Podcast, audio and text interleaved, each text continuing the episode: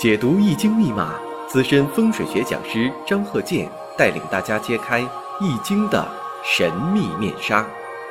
周易新天地，五行解奥秘。请听周易五行。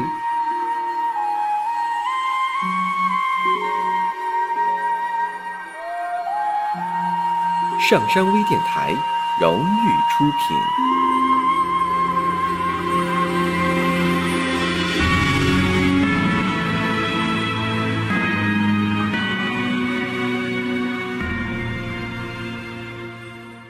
大家好，我是张和建。周易五行上一堂啊讲了几个断语，那这一堂呢，我们看一下还有这个断语：如果女士婚姻宫出现了偏印，男方呢能力不行啊，等等方面不行啊，水平不行，这个语从理论上来讲，好像说呀，不是说讲的那么通，所以也有很多朋友问呢，说为什么女士？印星多了也会影响婚姻感情。下面呢看一下，有的时候呢，有些五行啊、断语啊，它出于经验。这经验学呀，你要说用科学来讲呢，有的时候并不一定说的占有哪方面的一些正确因素，你用就行了。呃，但但是你用呢，你也不能说的放之四海皆准啊。这是我这个告诉大家的，不要一看着断语就用。有的时候，就像说一些顺口溜啊、谚语呀，呃，民间的一些这个经验呢，啊，可以借鉴，那但不是说百分之百都准，你还要年月日啊、天干地支啊都给分析。下面我看一下啊，生日五行，我们看一下女士的己亥、丙寅、癸酉、乙卯，这个呢就属于癸水坐在酉金，酉金地支当中。包含着辛金，那辛金呢，就是它的偏印啊，这有一点偏印了。那么月上我们看，月上呢寅木，天干呢透出丙火，这丙火财星。然后我们看呢年上，年上呢己亥，己亥这亥水呢是它的阳刃，己土呢是偏官，偏官七煞，时上呢出现了一个乙卯食神。那究其原因，不光是因为婚姻宫有偏印的原因呢。你像这个婚姻宫有金跟时上卯酉相冲了，婚姻宫动了，卯酉相冲，然后呢年上呢又出现阳刃了，啊，这么一个情况。有的时候呢，因为自己的这个性格原因，或者是周围的这个工作环境，他接触的人呢档次就不一样。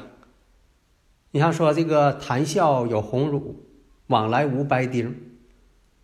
那你说这个人呢，可能他经常接触一些啊上层人物啊大人物，所以啊这个居住环境啊也很重要。你一定选一个上风上水的好环境。那有的朋友说，是不是选一个不好的环境，那我不就老大了吗？龙头老大那多好啊！这不行。你像你要选择一个高档小区，自己有自己的车位车库的，哎，你开车一下车，哎。门左边站的那是哪个企业的大老板？这边站的那也是很有能力的人。那一见面，哎呀，老朋友见面了，或者老邻居，哎，马上说，你看，那我有个项目啊，咱们看看有没有合作的可能。哎，这一下，兴许这个大生意就谈成了。你要是说这个，你你没有住这种。好的上风上水的，咱倒不是说啊，呃，高攀谁说的一那一定要住一个呃什么怎么好的怎么值钱的，有的时候吧，咱也不能说这个，呃，眼光那么高是吧？那就往上看，但毕竟嘛，就是结交须胜己，是我不如无，那结交的人得高于自己，这样才能好。当然了，人家高了，可能也不爱理你了，这就属于这个相处的艺术嘛。那话说回来，什么叫白丁？其实“白丁”这句话呀，以前呢是跟这个门钉有关系。像皇家大门上那些钉子，九九八十一颗啊，只能是人家这个皇家那么用，那别人不能用。等到这个没有级别的人，门上就不能有钉了，就是个门板。那白钉的本意就是家里边的门上没有钉，那没有钉呢，换句话说，这个人呢可能没有这个高的地位。有的朋友问说：“你以前讲过这个呃五脊六兽，那六兽，皇家是十个兽在这个呃垂脊上。啊，那最后一个你说是这个又像猴子又像孙悟空的，那到底是什么呢？还有专家认为呢，他是雷震子，《封神演义》当中的神。凡是这些，在过去啊，它是一种身份的象征。那现在呢，咱不讲那些了。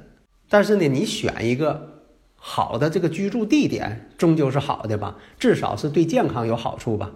像那个院子里种种什么树，种什么花。也有一定的要求，它也是为了健康，为了这个各个方面环境都好嘛。你像古人讲了，“桑松百里怀，不进府王宅”，有的时候它有一定的科学道理。那下面呢，我们说这个生日五行来看，你不能说因为这个婚姻宫啊有金是偏印，就得出这结论。其实呢，它是因为呀有这个婚姻宫卯酉相冲了。啊，年上呢又带阳刃了，这样呢才造成了夫妻感情不和。男方呢这个综合素质水平不如他，己土偏官七煞坐在亥水上，那应该说呀，这位老公呢是坐在这个财上了，对，坐在这个财上了，是她老公坐在财上了，她老公全都得靠她，而且呢制作这个亥水财星呢，亥水呢又是她日主的阳刃。说明什么呢？偏官七煞，她老公这个标志性的符号坐在了她的阳刃上。对于她老公来讲是坐在财，但这财呢又是她的阳刃，说明啊，她老公啊在这个经济条件上不如她，啊得管她要钱，而且还得看她的脸色。为啥是她的阳刃？花钱呢得管这个女方啊要这个钱。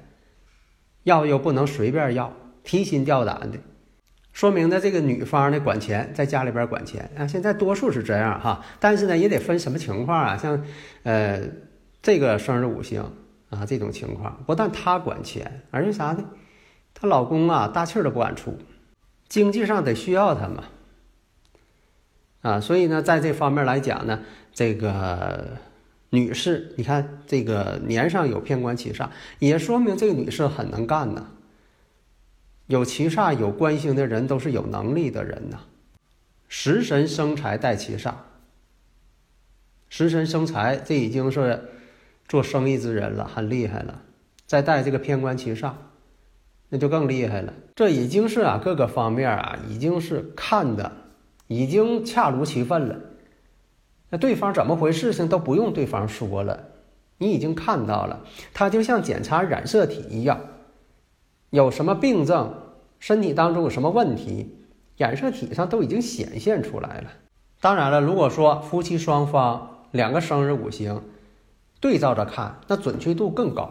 这就像检查染色体一样，从这个人的身上检查染色体，会高度怀疑他长辈有什么。啊，健康问题，他子女有什么样，可能有什么样的遗传性问题？如果说他长辈的染色体再拿来，或者说他子女的染色体再拿来，那一判断百分之九十九点几，那已经是正确了。那么要想把这个生日五行判断的像染色体那样准确，这个呢确实有一定困难。毕竟嘛，这个生日五行呢，它没有一个说。智能仪器啊，说这一测啊，这一量啊，这所有的数据全给你写出来了。现在没有那种，只能是说看这个预测师的水平，水平到了，这些事情给你讲的一清二楚。如果说的水平没到那个程度，只能是知乎者也，把这个二进制的程序，它又变成乱码了，还是看不懂。真正的，那就是要把二进制的程序变成可看的。不管是三 D 呀，啊，立体的电影啊、电视剧呀，啊，非常生动的展现在你的面前，这才是真正到位的解码器的水平。下一堂呢，我们接着讲如何去判断这方面的断语应用。好的，谢谢大家。